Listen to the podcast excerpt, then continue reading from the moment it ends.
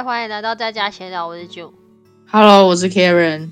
我们今天先来回答一个问题好了，什么问题？就是之前我不是有在那个 IG 上面问说有没有人有问题吗？好像大家都超级害羞 有私下的啦，就是我认识的私下问我的啦。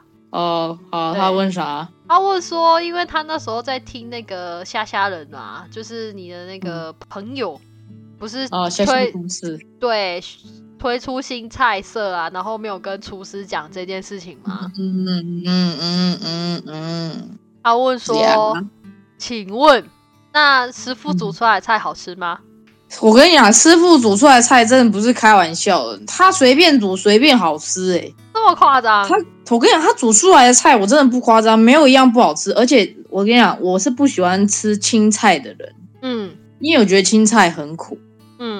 嗯，然后呢，他有一次就炒了青江菜，哎台湾叫青江菜，我不知道大陆叫什么。哎，青，但是青，你知道青江菜对我来说真的是苦到一个不行。可是他用一个很特别的油去炒那个菜，嗯结结果那个菜一点都不苦，然后还非常的香，我吃我可以吃得下去，我还配了饭。嗯后来我就问他，你知道那是什么味道吗？你可以想象，你知道去吃喜酒的时候，不是都会有一道石斑鱼红烧，然后上面有撒那个葱丝吗？嗯它就是那个味道，可是是青菜。你们可能会觉得，哎，好像不搭，很奇怪。我跟你讲，没有，嗯非非常搭，非常好吃。我就问他说，这一个菜是怎么炒的？他说，你就去买一个什么什么油，然后？呢，买那个油之后呢，就跟那个你就稍微热热了油之后，把它浇到菜上面，或跟菜一起炒。你这有回答跟没回答一样啊？哎、我很认真叉回答油，哦，你要知道那个油是不是？对啊，是那个台湾我觉得可能没有，它那个油叫做蒸鱼豉油，那是啥呀？就是你知道这里不是很多那个不同酱料都是李锦记这个牌子吗？对，就是李锦记，它有一种油叫做蒸鱼豉油，豉是那个豆豉的豉。哦，我跟你讲，拿那个油哦，师傅说的，他说拿那个油你拿来蒸鱼或是炒青菜都很好吃。嗯，而且我跟你讲，蒸那个鱼真的就会有，你如果配鱼的话，就真的会有那那一条红烧石斑鱼的味道在你嘴巴出现。嗯我跟你讲，我我真的非常喜欢吃那一道菜，就是那个去喜宴的时候，一定会有一条石斑鱼，嗯，然后那个汁特别好吃，然后上面就是很撒了那个长长的葱丝，这样哇，超好吃。流口水了吗？对所以他跟我说，他跟我说你就去买那个油，嗯，但我还没买。哦，没关系啊，我在这边也有看到那个花椒油，花椒油哦，就是你知道花椒吗？我知道花椒啊，那种我知道，麻麻的那种感觉，嗯，我不喜欢。超爱。你买了吗？没有你说你看到，但你有买吗我？没有买，但是我室友家有，然后我有吃过一次他淋那个花椒油的料理，哦，超爱哎、以它花椒油是配什么料理？我们那天吃火锅，然后哦我们要蘸酱，然后呢，嗯我就想说，哦，那我也想要加加看这样，嗯就真的好好吃哦。嗯，嗯，就是我不知道台湾买不买得到啦，但是如果有喜欢吃那个麻的，就是麻而不辣的那种料理啊，就可以买花椒椒油，花椒油应该是有啦，可是你说要同一个牌子的话，应该是没有。哦，这我就不知道了，花椒油一定有好吧，因为我在台湾嗯还没有看过，哦，我们要找一下，我觉得应该有。好吧，可能都是在那种比较属于卖餐饮的，才可能比较有大卖场，我就不太确定了，就是专门卖给餐厅的那种，我不知道那个哦叫什么哎、嗯，零售商，对，食很像食品五金行那种，嗯嗯嗯，对对对对，对，那种可能会有啦。嗯嗯嗯，好，所以这一题的答案就是那个师傅做菜其实很好吃，不用太担心。对，好，非常好吃。那我们就是因为我们其实也有收到几个私讯，就是之前加拿大政府开始实施就是强制的隔离。嗯，对，所有的旅客，如果你到加拿大境内的话，必须要强制的隔离的那个刚开始的时候啊，刚开始我们的罚款确实是只有七百五，最低七百五，上限到不知道五五十几万呢这样子。不过嗯很多人的收到接收到的罚款都是七百五，所以导致很多人都是就像之前 Kevin 讲的，有的人就是不隔离这样。对，不隔离，然后就跑回家了。嗯，对，所以呢，在那个七百五事件过后呢，就又增加到了三千。哦，这样比较合理啊。，对，这样是比较合理的。然后最近的新闻呢，因为即使是增加到了三千啊，还是有人不想要去强制隔离，或者是去，因为其实你到了这里之后，你要经过那个海关的时候，你要接受那个疫，检测。你要经过检。刚刚说疫苗、欸，哎，你又觉得很扯。没有啦。哦，好啊，反正你就是来的时候要经过检测啊，然后再去强制去饭店隔离。如果你没有做的话，你就会被罚五千，至上限哦好像是也是五十几万吧，哦，变高了哦。对啊、这样很好。但这样子还是有人不，还是会有人不想，可是可能会变比较少吧，因为毕竟罚款很很多诶、谁想要跟钱过不去啊？对啊，然后再来就是有一个最新的条文，但我不知道它会不会实施，因为那只是嗯未来事嘛。什么条文？就是二零二一年的七月五号晚上十一点五十九分开始，如果你有接受完整的疫苗，就是两支 dose 的那种，你就不用隔离了，但是你到机场还是要接受检测，三天之后出炉之后，如果你是阳性，你就是还是要隔离。可是如果是阴性的话，反正你本来就没有在隔离，就没事这样。对对，这个好像是确认要确定要实施了，因为我看很多旅行社跟有一些代办的 social media 都已经抛出来这件事了。对，然后目前的话，因为现在目前境内的加拿大在上上个礼拜五已经第一阶段的开封，对，所以很多的的 patio 都可以开放吃饭的嘛。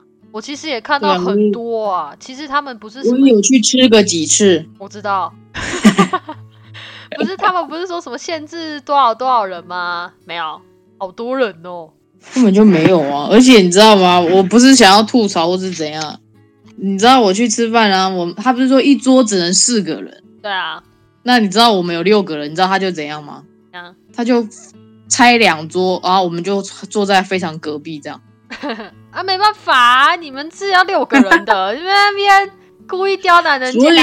所以啊，上有政策，下有对策。我知道啦，他不会不会真的每个餐厅都给他去查，因为他们要开就来不及了，因为其实很多工作啊，很多人都没有工作，再加上他们一直发那些钱，他一直发补助啊，大家谁会想要去工作？对啊，所以他很想要赶快开啦。嗯，我觉得这是正常，但是我还是很害怕啦。老实说，我就在等啊，第一个阶段开放那一天起算十四天后，看 case 有没有增加。我觉得我我可以现在再帮你查，现在目前的 case 是现在没有啊，现在都每天都三百、两百多而已啊。是吗？我上次看十四号还是八百多诶，还是九百诶。没有，我现在 Ontario 只看 Ontario 的话只有两三百，哦，但是现在还没有到两个礼拜。哦这个礼拜五，哎，这个礼拜五好像就两个礼拜咯，嗯，就知道了。从礼拜五之后就知道有没有变多，了解，希望不要变多。就知道疫苗有没有用。但是我还是很害怕一件事诶，什么？我希望医院还是持续的戴口罩。当然啦，开放归开放，戴口罩还是戴吧。不是，因为他们这边的人很讨厌戴口罩。我已经看到有些人就是会，你知道，就是把那个口罩给拿下来了。他们不戴，但你可以戴啊。哦哦，那个大便很臭哎，我真的觉得他们的那些大便很臭是不是？教育真的很奇怪。什么意思？就是我们刚开始在学校念书的时候，我们老师他们的想法、啊、都是哦，如果病人在大便或是在我们在帮他换尿布的时候，你不要戴口罩，因为这样子他们会觉得说，哦，就是我不要戴口罩去尊重病人，哦，以表尊重病人。啊，这很难呢。但是我如果身为病人，我大便很臭，我会对不起你。嗯，啊，谁大便是香的？拜托。对啊。所以我就觉得我现在有口罩很好啊，因为真的是换便便的时候真的好臭哦。哦，嗯，他没有说的话，你就还是先戴着啊。我当然一定会戴啊，我才不要不戴嘞。对啊，不用管他们。然后就是，如果有些假，就是你可以不需要隔离，大概就是进入加拿大后三十六个小时之内需要去做医疗护理，可能要紧急开刀啊。然后再来就是定期的，就是出入境工作，像有些货车司机吧，就可能嗯要常常从那个美国啊运东西到加拿大，这种的也不需要隔离。嗯对，大概就是这样吧。嗯，好像越来越开放，越来越恢复正常的感觉。可是罚款越来越高啊。那一定要的啊、不然他们都没在怕啊。我我就不能理解这个逻辑，你懂吗？我是想说，你七月五号就要完全开放，也不知道完全开放，就是要豁免那些有打过疫苗的人就可以不用隔离了，对吧？那应该是，那应该就是推崇大家去打疫苗。好，那推崇大家去打疫苗。那如果你们全世界的人都没有一个统一，没有一个统一的疫苗护照，那如果我去做假的嘞？我其实觉得那些资料都可以做假，你知道吗？对啊，因为你只要有拿到有一个人的文件，你就可以改名字就好了。嗯，然后你，然后你就可以不需要隔离了。是啊，所以这样子是不好的行为，可是这个真的很容易作假。那些海关要怎么去认定说我这个文件是真的？如果我不是在，我不是在加拿大打的疫苗，我是在国外打的疫苗，嗯，你要他他要怎么认定？先不要管在哪里，我觉得就算在加拿大打了疫苗，那些海关有权利进入那个系统去看说你这个名字是不是真的打了疫苗吗？他们有这个权利去进入医疗系统去看吗？这个我也不知道。你医疗系统有没有登记，我也不知道哎、可是我们的名字不是都有在系统里面？那系统会留多久？系统不知道会留多久，然后在海关能从能直接进系统看吗？如果你是在加拿大打的疫苗，我真的不知道啦。对啊，不是这这都很这都很多漏洞。再来还有一点就是，你就算你说在加拿大查好了，我们现在是要查外国人呢、就是不是在加国人呢、对啊，他随便随便那个文件各式各样格式，他真的知道哪一个吗？哎，算了啦，这我真的不能理解。说老实话，我觉得还蛮奇怪的。就好吧，那就就跟金鱼说的一样，好好保护自己就好了，好不好？不知道什么时候才会结束啊？我觉得这要结束真的很难呢、说老实话，我认真的觉得，嗯，即使是流感，到现在也都没有结束过啊。我们还是每年都打疫苗。但是没有那么恐慌啊。我是指现在这种恐慌的程度。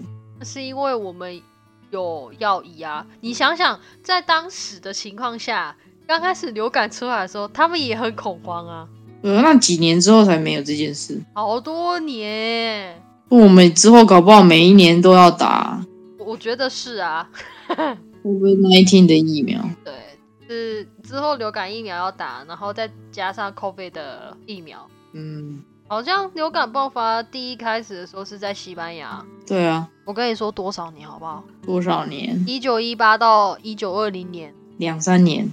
我们现在才一年而已，距离不是我的意思是说，一九一八年的流感流行到现在，不是，但是现在没有那么恐慌。我的意思是说，当它出来过了多久之后，才没有那么严重。呃，疫苗那么快吗？疫苗没那么快，但是应该是需要到流疫苗出来之后，才不会这么的恐慌。嗯，可能就现在有疫苗，我们也是恐慌啊。因为我们还不了解啊，我们才刚开始就。是是因为这个，因为疫苗也少了很多步骤。是刚刚不是说一九一八年嘛，是吗？对，他一九三三年才造出第，哇，十五年哎、哇塞，很久哎、对，而且你看我们现在流感不要说流感好了，艾滋也是啊，只要是病毒系列的都很可怕。可是问题是我们没有很害怕艾滋啊，我指的是说它的传染力不是像这样子空气传染这种哦，你是飞沫。你的意思是说，因为艾滋它有特别的传染途径，对，嗯，然后但是这个就是飞沫啊、空气，平常不戴口罩的话，就可能就接触到了这样。对，哦，了解，就是这个意识那就好好保护自己吧。啊。我也不知道该说什么，因为它变种变得太快了。而且现在疫苗是防第一株的病毒，那之后后面的这些都不知道怎么样。你要开始趁现在它还开着的时候，赶快出去吃饭啊！之后可能就没办法了。你觉得它会关吗？如果像印度那样子的话，当然要关啊，不关吗？可是我们没有像印度那样，我们到目前为止都没有像印度那样。我很害怕会像印度那样。如果你看到街上的人都不戴口罩的情形下，而且其实这边的医疗没有这么的充足，现在已经没什么人在戴了。我知道。而且现在夏天嘛，大家都需要出去玩。那再过个几个月，就是大概到八月、九月的时候，那时候冬天又要开始了。其实我觉得冬天开始哦，大家反而比较不会在外面逗留吧，可是会在家里呀、家那就就比较没传染了吧。可是你都说了，在外面它的你对你觉得在户外，你觉得空气流通的情况下，你觉得还 OK？那在家里空气怎么会流通呢？除非你本来就已经有带病了，所以你就会传染给自己的家人。可是我们我觉得先看看欧洲那里会不会有变种的那一波，因为如果欧洲那里变种的那一波开始起来了，然后开始严重，然后又封城的话，我们这边应该也差不多会。可是现在欧洲那边还还没有，他们也都像我们这边一样，也慢慢慢的在放宽当中。嗯，还没有看到，有啦，有上升，但是还没有到，就是那个变种 case 的比率有上升，可是还没有到需要慌张的程度。好啦，没关系，反正之后再看看吧。因为去年爆发的时候也大概就是三月啊，二零二零年三月啊，它是二零一九哦十二月第一个 case 的样子。哦对，去年等着看啦、现在说什么也不准。对啊，因为毕竟还在适应。对啊，也还也我们也在实验疫苗有没有效。嗯，我希望是有效的啊。最近家国不是要那个在 Montreal 那边开到疫苗吗？不知道有没有？他受够了，他不想要令人摆布啊。对啊，我希望他是拿其他病毒株研究这样。我觉得不会，因为其他病毒株也没有专利出来啊，也没有说他是要制造现有的疫苗，还是他要制造他自己新的疫苗啊。我不知道啊，他没有讲啊，他没有讲的很确实啊，谁知道他里面实验室的内容？这些很少会去公布的啦。只要是涉及到利益这件事情，绝对不会轻易公布的。嗯，对，除非你是实验室人员。哦，我我想他们也有想法，就是可能要去拿现在目前变种，但是他不会去如实的告诉你哦，我有没有成功。嗯嗯嗯嗯对，直到产生真的确定成，因为其实加拿大它对于 FDA 他们在管控那些药品，其实也相对严格。嗯对，没有像美国这种放宽，即使是美国很多药品已经开放的程度下，在经过加拿大 FDA 的话，也是需要把关的。哦，对，没错。我们就等着看吧。那就大家要好好照顾自己。反正我已经习惯了啦。对啊，我们已经习惯了，对啊，确实生活变得不一样。嗯，好像变得更宅了。哈哈哈哈，就是我好像一个礼拜不出去也没有关系。本来就没关系啊，我也都懒得出去啊，除了要打工。以前我还会靠腰说：“天哪，我怎么没有办法去健身房啊？哇，我怎么没有办法出去走走了哦，真的吗？我不会这样欸。？”我会，就是变得好像有点忧郁的感觉。哦，然后后来就渐渐习惯了，对啊，反正人都是会自己自我调试的动物。宅在家里好像也不错啊，就是衣服也不用太洗呀、穿来穿去就那几件呐、对呀、你也不用烦，也不用担心什么时候要起来啊，对，很轻松啊，对啊，好啦，大家我希望都会过去的。